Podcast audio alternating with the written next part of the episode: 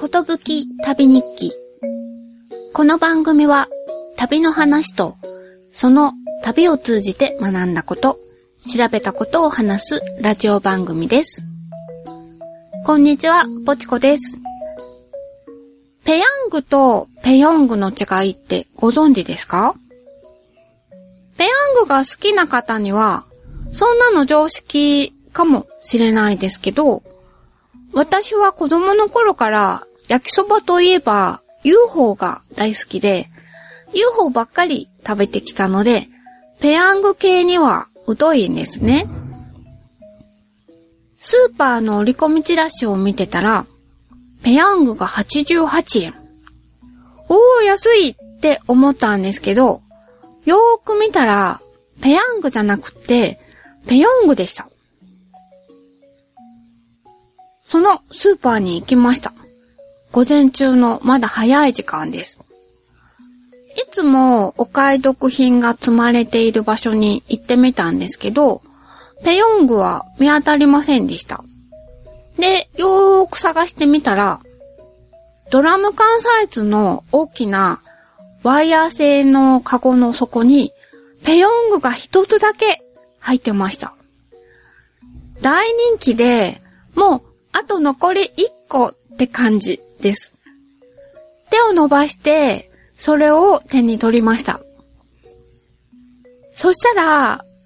近づいてきた男性と目が合いました。彼は、あーって顔をしたんですね。彼もペヨングを買いに来たみたいなんですよ。いやー、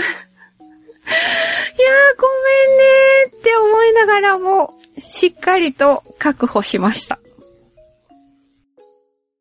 で、ペヤングも売ってるのかなって思って、ラーメンコーナーに行ったら、ペヤングも売ってました。でも結構高いですね。ペヨングの1.5倍以上の値段がしました。でも、ペヨングとの違いを知りたかったので、買って帰ってきました。ペヤングは縦型で、ペヨングは横型です。ペヤングとペヨング、どっちも全体は白地で、そして青色の背景の中に黄色で焼きそばってひらがなで書かれてます。似た感じなんですけど、ペヤングの方の文字の方が力強い感じがしました。さて、封を開けてみると、麺以外に入っているものは、火薬、ソース、白ごまと青のりの入ったふりかけ、白胡椒のようなスパイスの4種類で、見た感じは同じような感じです。でも火薬を出してみたら、ペヨングはフリーズドライのキャベツだけですけど、ペヤングの方はキャベツに加えて揚げ玉みたいな見た目のお肉が入ってました。食べてみると明らかに違いますね。麺が全然違います。ペヨングはちょっとなよなよしてます。で、ペヤングの方は張りがあって噛み応えがありました。私の好みは断然ペヤングです。ソースの味も違うみたいですけど、麺が違いすぎるのでよくわからなかったです。調べてみたら、ペヨングはペヤングを通常よりも安い値段で提供しようと開発されたんだそうです。そして、ペヤングよりも価格を落としたので、名前もやから世に落としましたって、どういうことなのかなって感じですけどね。その日の懐具合と、その日の気分に合わせて、やにするか、よにするか、選べばいいっていうことが分かりました。そして、UFO も美味しいけど、たまにはペヤングもいいなーって思いました。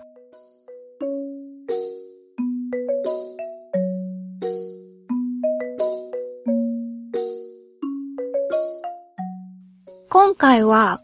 名古屋市交通局のスタンプラリーで行った名古屋の歴史に関する施設を紹介する回の後半です。まずは、有松鳴海絞り会館です。絞りっていうのは、古代から行われてきた布に模様を表す技法の一つです。糸で布を絞り込んで、染料の浸透を防ぐことで模様を表します。そして、有松という場所は、名古屋市の南東部に位置していて、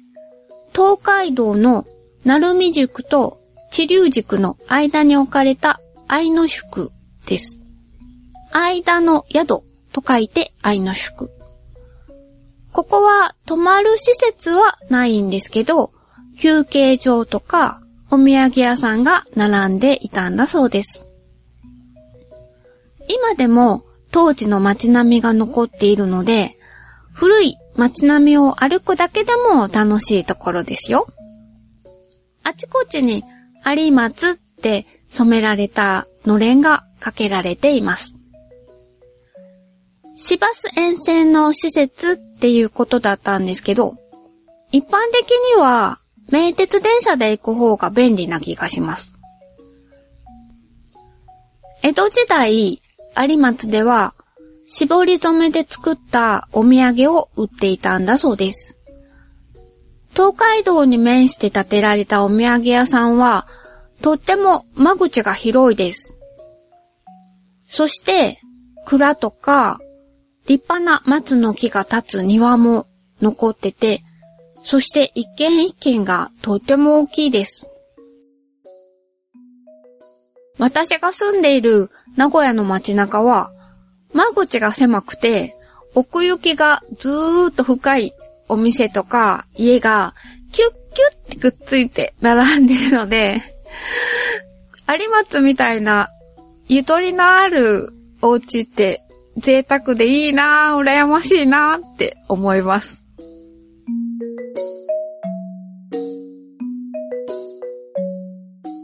さて、絞り会館に入ります。1階はお土産屋さんになってて、たくさんのお土産が置かれています。そして2階が有料の資料館と絞り体験のコーナーです。資料館では、まず、有松絞りに関するビデオを見ます。有松絞りの特徴は、分業制なんだそうです。まず、柄をデザインする人。そして、デザインをもとに型紙を作って、白い布に水を通せば消えるような染料で下絵をする人。そして、その下絵に沿って絞る人。絞った布を染める人。そしてその絞った糸をほどいて、シュワシワに縮んじゃってる布に蒸気を当てて、適度に伸ばす湯のしっていうのをする人。絞りの方も、いわゆる分業制になってて、一人一技法なんだそうです。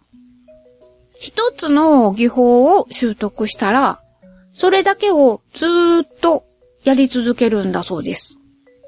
基本的に他の技法はやらないんだそうです。子供の頃に遊びの延長のような感じで習って、いつの間にかそれでお金がもらえるようになって、それが仕事になっていくっていう感じだったんだそうです。伝統ではなくて、日常の中に絞りが存在するんだっっていう言葉がとっても印象的でした。ビデオで概要を学んだ後は展示を見ます。たくさんある種類の絞りが、それぞれどのように絞られているのか、絞り方が解説されてます。展示室の外には、小料理屋さんの小上がりみたいな畳が敷かれてて、その上に二人の女性が座って絞りを実演してます。かなり年季の入った方々です。いろんな技法を持つ方々が日替わりで実演を務めているみたいなので、どの技法が見られるかは一点のお楽しみだと思います。その一人の方が行っていたのは、カノコ絞り。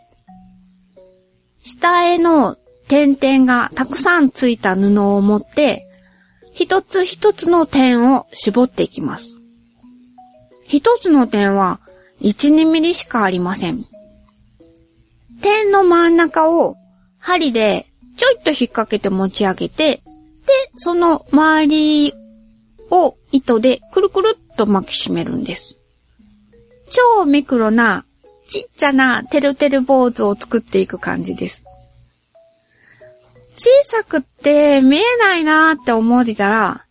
近くに見にいらっしゃいって言っていただけたので、その女性の隣に腰掛けて、もう顔を近づけて、ガン見で手元を見てると、あっという間にミニてるてる坊主が何個も何個もできていきます。でも、そんな速さで絞っていっても、浴衣一枚分の生地を絞るのには1ヶ月ほどかかるんだそうです。もう一人の方が行っていたのは、筋絞りという技法でした。まず、単物に霧吹きで水をかけて湿らせます。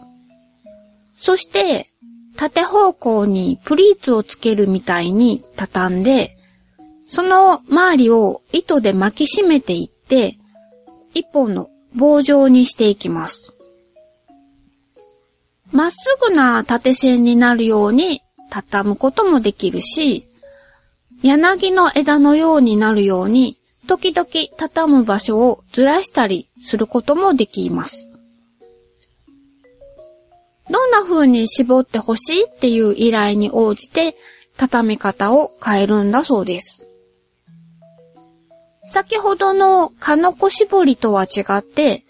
下絵がない分難しいんだそうです。でもどちらの絞り方も糸でぎゅーっと絞るので、手が切れたりしないんですかって質問が出てました。特に冬は赤切れなどができて、手から血が出てしまうと、治るまで仕事を休まなくてはいけなくなるので、寝る前にハンドクリームを塗ったりしてケアしてますっていうことでした。ちょうど隣で、絞りでできたワンピースを着た外国人の女性がいたんですね。そしたら、実演してた絞り手さんが、その彼女のワンピースを見て、そのワンピースはすごく手の込んだ、すごくいい生地だよって。何絞りと何絞りとって。全部で4種類の絞り方がしてあるから、4人の絞り手の手が入ってるし、色も何種類もの色が混じってるから、染めにも手がかかっとるわーって おっしゃってました 一旦の生地を一つの技法だけ、いわゆる一人の絞り手さんだけで仕上げることもあるんだそうですけど、いくつかの技法を取り混ぜたデザインの場合は、何人もの絞り手さんの手が入っているんだそうです。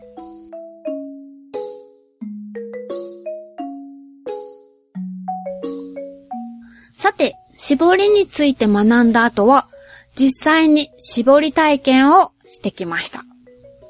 事前予約制で、土日は2500円で、手ぬぐいか大判のガーゼハンカチを染めることができます。実は、有松に来るのは2回目です。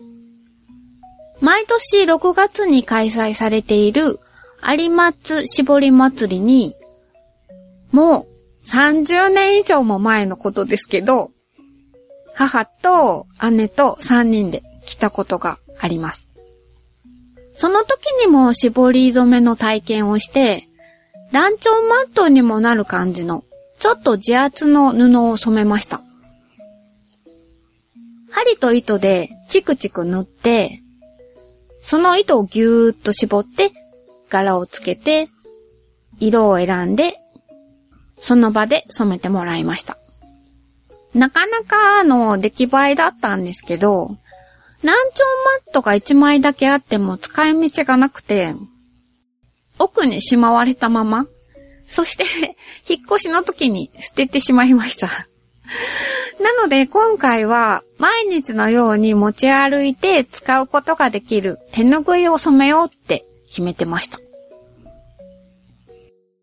今回体験教室に参加したのは私たちの他にあと3組とそしてアメリカ人の団体さん8名、全部で20人弱でした。アメリカ人の皆さんは、みんな日本人っぽい顔立ちをしてて、添乗員兼通訳の方の話によると、日本人の祖先を持つ方々で、しかもその先祖の方はこの地方出身なんだそうです。いわゆる自分のルーツ探しの旅っていう感じですかね。私は両親ともに名古屋出身で、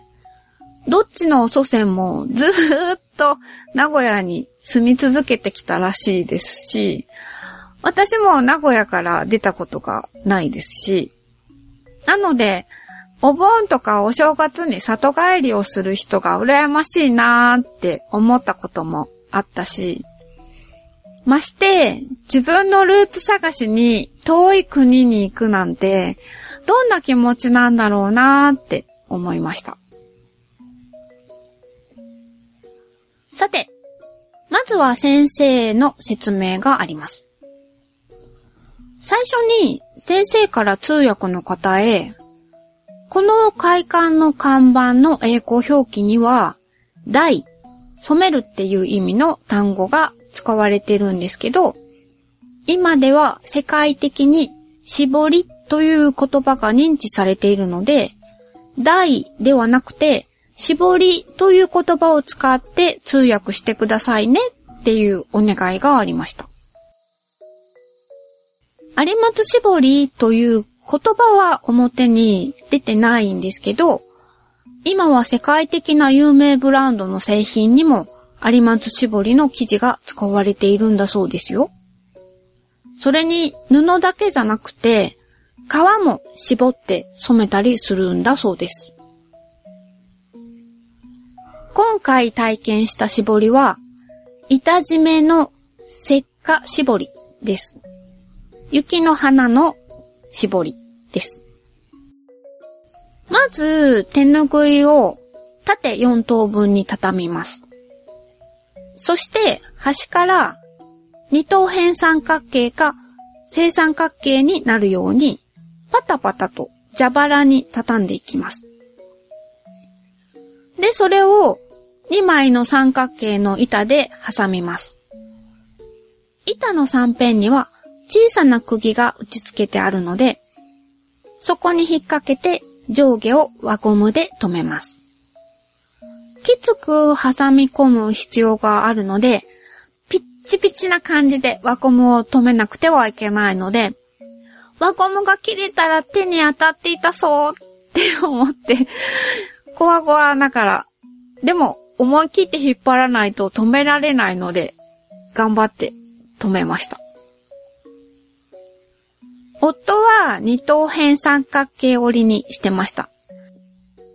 これは簡単です。端から折っていけば自然に二等辺三角形になります。けど、ちらっと見てみたら、なんかすごく悪戦苦闘してました。折り曲げていくうちに、どんどん形がずれてってしまってて、折り目が全然揃ってないんですよね。それに、一折りすることに、折り目をキュッキュッとしっかり後をつけていった方が綺麗に仕上がりますよっていう説明だったのに、夫が 折ったものは、なんか全体にブカブカな感じでした。手先が器用な人ではないってことはもちろん 分かってましたけど、ここまで不器用な人だったとは、30年以上も一緒に暮らしてきたんですけど、初めて知りました。私は正三角形に折ることにしました。でも、はて、どうしたら正三角形になるのかって、ん？って困ってたら、紙で折った見本を貸してもらえたので、それを見ながら折りました。折って、板でぎゅーっと挟んで圧縮したら、次は染めます。三角形のどの部分を何色で染めるか考えます。これが一番悩むところでもあり、楽しいところでもありました。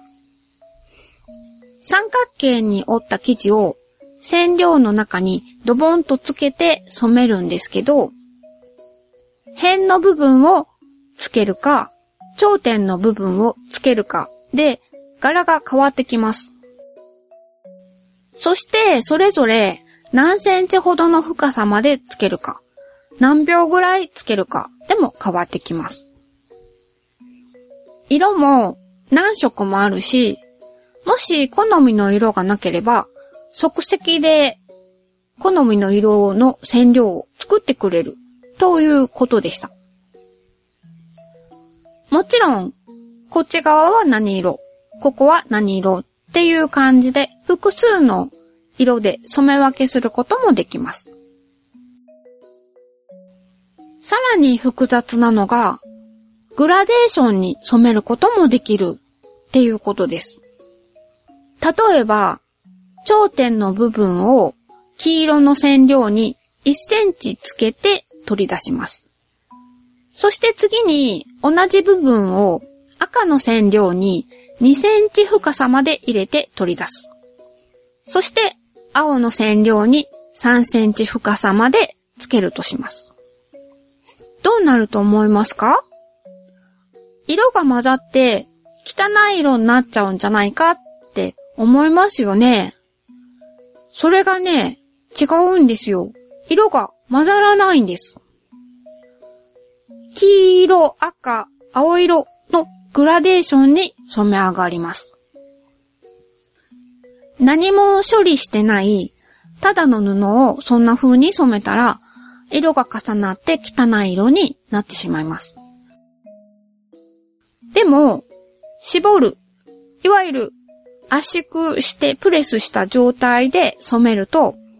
すでに染料が入って濡れた部分を次の色は通過していくんだそうです。なので最初の色がキープされるんだそうです。そうなる原理は今一つよくわからなかったんですけど、まあ、そういうことなんだそうです。先生は、深く考えずに、偶然に思わぬ柄に染め上がることを楽しんでくださいっていうことだったんですけど、そんなこと言われても深く考えちゃいますよね。教室にはたくさんの試作品があって、それぞれ何色でどんな風に染めたのかっていうのを教えてもらいます。染める場所は狭くて3、4人ほどしか入れないし、一人ずつ順番に染めていきます。アメリカ人の団体さんたちは、次に京都に行く予定だそうで、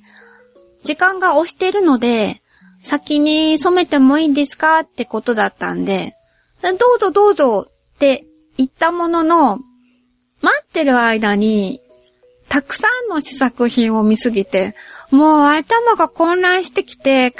えがまとまらなくなってきてしまいました。で、その間にも、染め終わった方たちが戻ってきて、どうって染めたのを見せてくれるんで、わあ、それも素敵っていう感じで、どんどん考えがとっちらかってっちゃいました。そして私が染める順番になりました。染めるときは、ここを何色、ここを何色ってもう決めておいて、間を置かずに染料の中に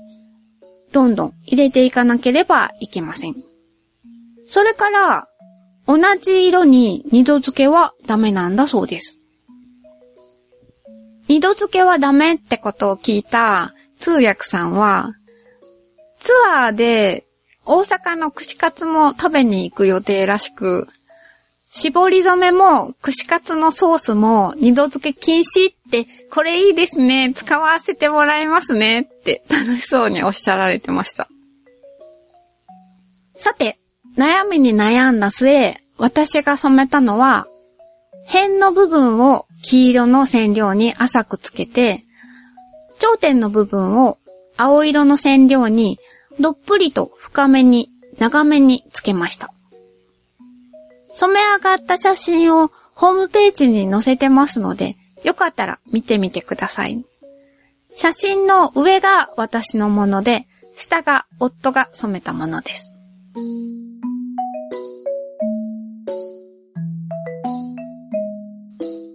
有松絞りの話だけで随分長くなってしまいました。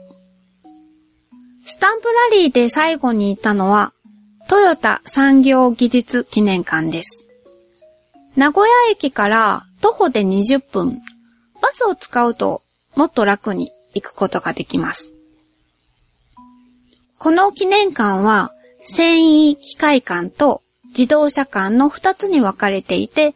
それぞれの技術を実際に見ることができます。トヨタの創始者のトヨタ佐吉さんは、もともと織物を織る織機を効率よくするために改良に改良を重ねて自動食器を発明した人です。そこから自動車産業へと広がっていきました。中では随時、係の人が実演と説明をしてくれて、繊維機械館では手動の糸紡ぎや織り機から順に機械が改善、改善されて効率も品質もいい製品が作れる機械へと進化していくのが見られます。一つのコーナーの説明を聞き終えると、次はこちらへどうぞっていう感じで、まるでベルトコンベヤーに乗せられたかのように一周できちゃいます。自動車館には歴代のトヨタの車がずらりと並んでました。夫はすごく楽しそうでしたが、私は正直興味がありませんでした。私が面白いなと思ったのは、車の車体を組み立てるロボットです。ロボットって言っても人間の姿をしてるわけじゃなくて、アームだけなんですけど、よくもこんなにキビキビと複雑な動きをするもんだなーって見てて楽しかったです。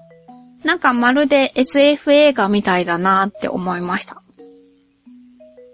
お子さんが遊べる遊具もあって、家族で楽しめるところだなって思いました。なかなかおすすめですよ。